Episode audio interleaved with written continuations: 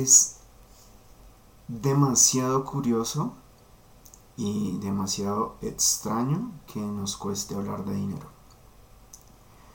Porque pues es algo que usamos a diario, es algo que, a ver, todos los días trabajamos por conseguir dinero y nos cuesta un chingo hablar de dinero.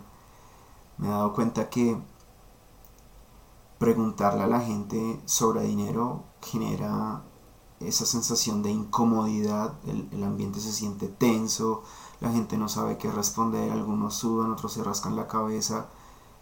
Ocurren muchas cosas incómodas respecto al tema del dinero. O alguien se queda callado y no sabe qué responder, o alguien se enoja porque le hablas de dinero. Y me parece algo absurdo, me parece ridículo no hablar de algo que en estos tiempos, en, nuestra sociedad, es tan importante. Es decir, quieres, quieres estudiar algo, necesitas dinero para pagarte la carrera.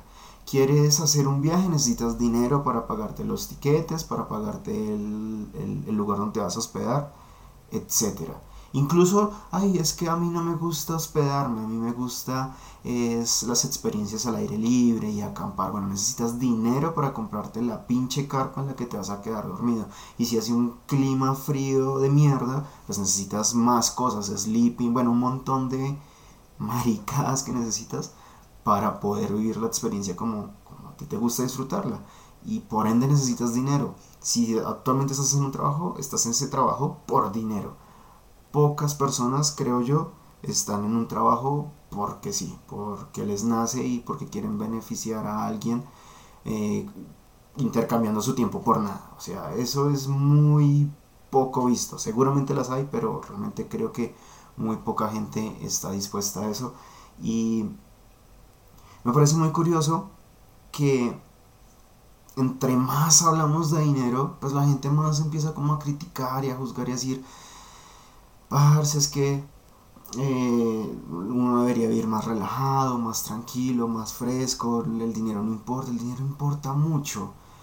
Tener la capacidad de generar dinero te regala una tranquilidad enorme cuando llegan circunstancias a tu vida que no puedes controlar.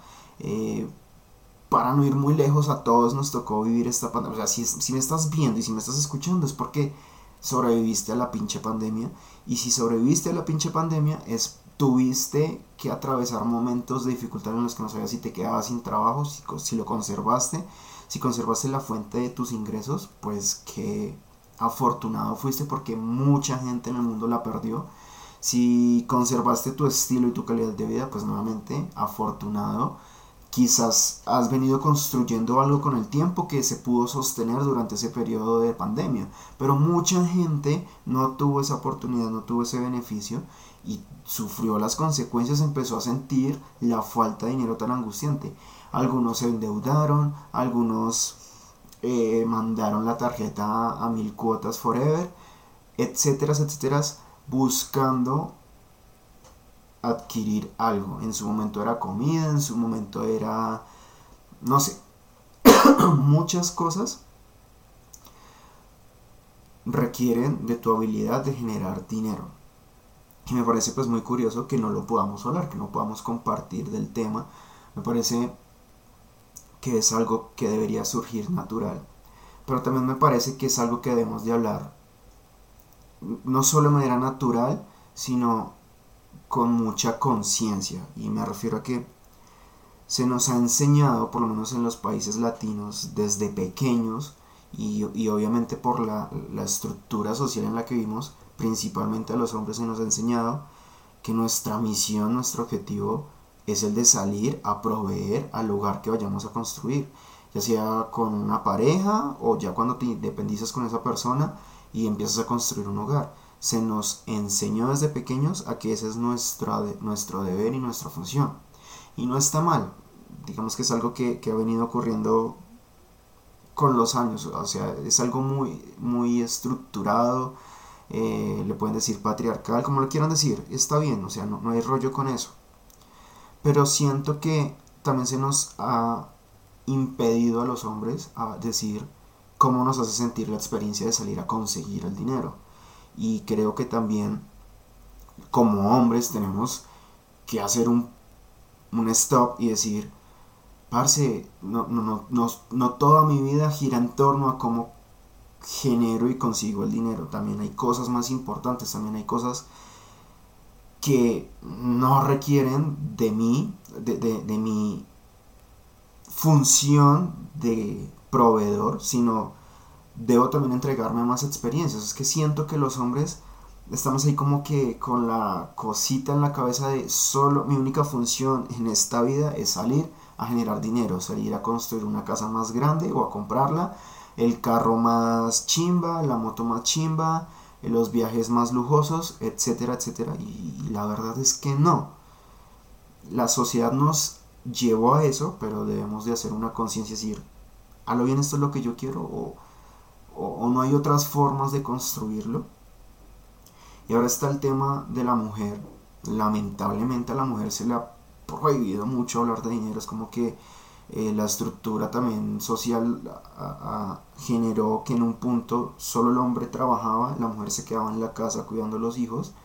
Que, que además hay que, o sea, es muy retrógrada, muy retrógrada en esta época, en, este tiempo, no aceptar que el trabajo de la ama de casa, de la mujer que se queda en la casa, es un trabajo muy perro, es un trabajo muy mal reconocido, es decir, una, mujer que se encarga de mantener la casa, tiene un, un, nivel de estrés muy alto, una carga laboral demasiado alta porque es casi 24/7, casi, porque cuando llegan los hijos ahí sí que literal es 25/8, porque es una sobreexigencia la que se le cargó a la mujer. Y también eso, eso está mal. Y, siento que la mujer es a la que más se le prohibió hablar del dinero. La mujer es como que el hombre lo único que tenía que hacer era darle para la comida, los servicios que los pagara y el arriendo o, el ahorro anual de, la hipoteca y ya, y no, la mujer afortunadamente con el tiempo ha venido desarrollando esa, esa habilidad de decir, no, yo también tengo mi lugar y también tengo la opción de salir a generar, de salir a construir para mí y para los míos y salir a decir, yo también me voy a preocupar por el dinero, pero aún así y aún con con todo y que lo están intentando, de que están saliendo de, la estructura antigua, aún hay mucha mujer que, no, que le cuesta comunicar el tema del dinero. Obvio, también hay hombres que les cuesta, o sea, en general nos cuesta a todos, pero siento que le cuesta más a la mujer que al hombre, porque por lo menos en las conversaciones entre hombres es, ay, no, y me compré esto, y tuve esto, hice este negocio, esta inversión. Para la mujer es como si fuera un tema ahí tabú que no se puede tocar. Y me parece pues muy, muy feo que eso ocurra. Y, obviamente aplaudo a, las mujeres que han salido a, generar dinero, a, crear empresas, a impactar de manera positiva a las personas, enseñándoles que, güey, o sea, el dinero es algo que nosotros decidimos que iba a ser una estructura fija en nuestra sociedad y que mediante él íbamos a hacer un intercambio de cosas. Es decir, nosotros intercambiamos tiempo para obtener ese dinero y ese dinero luego lo intercambiamos para obtener algún beneficio. Como sociedad lo decidimos, bueno, lo decidió la sociedad hace, hace un chingo de años, pero nosotros seguimos aceptando esa decisión. Entonces tenemos que hacernos responsables y decir, pues está bien, entonces ya lo acepté, ya lo tomo, ya me incluí al sistema, pues ahora mm, trabajo coherentemente con lo que yo acepté. Y, y siento que en serio debería dejar de ser tabú. Porque hablar de dinero no es ser pretencioso, hablar de dinero no es algo negativo, hablar de dinero no es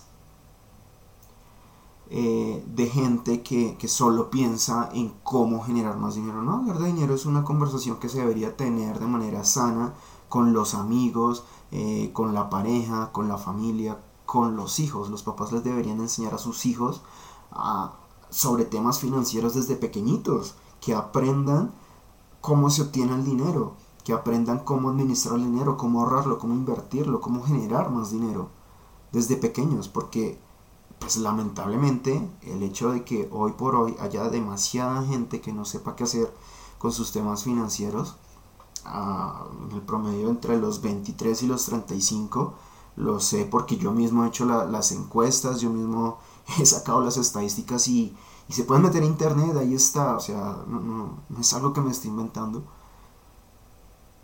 No, no sabemos manejar nuestro dinero, no sabemos qué nos conviene más si sacar un crédito o hipotecar algo o comprar a tantas cuotas o no comprar o si la tarjeta de crédito es, de crédito es buena o es mala o si la deuda es buena o es mala, no, no tenemos ni idea.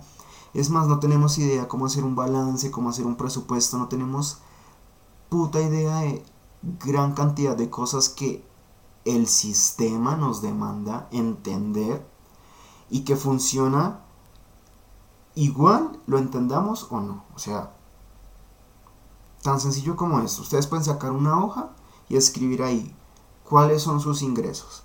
Luego abajo ponen cuáles son sus gastos. Luego abajo ponen cuánto ahorran al mes, cuánto les sobra al final de mes. Luego abajo ponen si tienen deudas o no tienen deudas, cuánto pagan. Y así solo con esos cuatro sencillos datos ya tienen básicamente una contabilidad, un registro contable mensual de algo. Ya, tan fácil como eso. Pero eso no lo enseñan, no lo enseñan ni en los colegios, no lo enseñan en las universidades. O sea, no sé, yo no tengo maestría, no tengo doctorado, me quedé con lo que quería estudiar y para mí está bien, sigo aprendiendo de otras cosas. Y bueno, no es el tema, pero nunca en el colegio, nunca en la universidad me enseñaron sobre estas cosas. Nunca. Es como que es como si el juego estuviera restringido solo para los curiosos y para los que ya están arriba. Y no, el juego es para todos. Todos, como dije, todos aceptamos entrar al juego y las reglas están ahí, solo que no nos gusta leer las reglas. Nos da pereza, mamera o nos da temor de que nos juzguen porque digan, ay, ese es todo avaricioso, solo piensa en dinero y no sé si no hablar de dinero y, y, sus podcasts son de dinero y sus videos son de dinero. Marica, sí, son de dinero porque siento que la gente necesita aprender a manejarlo. Yo de primero, eso no es como que yo ya soy millonario, no, yo estoy lejos de eso, pero acepto el riesgo de hablar de dinero porque entre más hablo de dinero, entre más enseño cómo manejarlo, administrarlo, multiplicarlo, entre más lo hago, más fácil me acerco al objetivo financiero que yo quiero en mi vida. Y más fácil es para mí obtenerlo. De una u otra manera, como sea, es más fácil para mí.